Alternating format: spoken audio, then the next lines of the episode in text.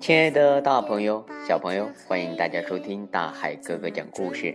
今天，大海哥哥继续给大家讲《拖拖拉拉国》的最后一章《梦醒了》的故事。这本书的作者是陈梦敏，绘画张文琪，由东奖策划，海豚出版社出版。亲爱的，大朋友、小朋友，我们的好故事啊，开始喽！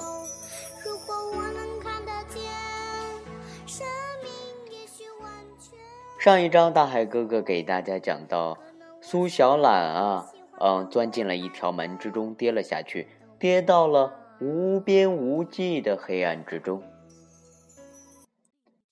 虫虫，小懒，你怎么知道我带来的小狗叫虫虫啊？是苏菲姑姑的声音。哎呀，苏菲姑姑！苏小懒刚一睁开眼，就知道事情糟透了。妈妈今天早上走的时候，千叮咛万嘱咐，要她在苏菲姑姑到来之前收拾好房间。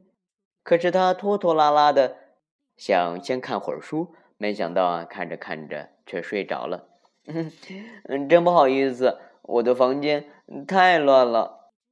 苏小懒涨红了脸，结结巴巴的说：“得呀，不要紧，宝贝儿，我来跟你一起收拾吧。”苏菲姑姑的脾气一向都很好，嗯，不用了，不用了，嗯，去了拖拖拉拉国走了一遭，我就知道自己再也不会拖拖拉拉的做事情了。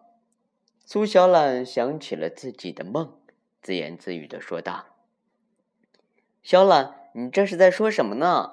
还在做梦吧？”苏菲姑姑瞪大了眼睛，一副摸不着头脑的样子。那只叫虫虫的小狗倒是汪汪的叫了两声。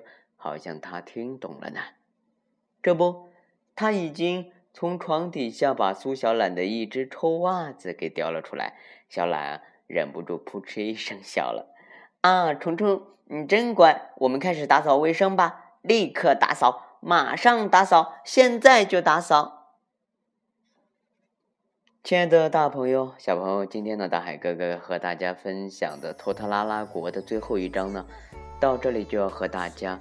说再见了，亲爱的大朋友、小朋友，世界上真的有拖拖拉拉国吗？你可别不信哦。我们这个苏小懒啊，他就是从拖拖拉拉王国回来的。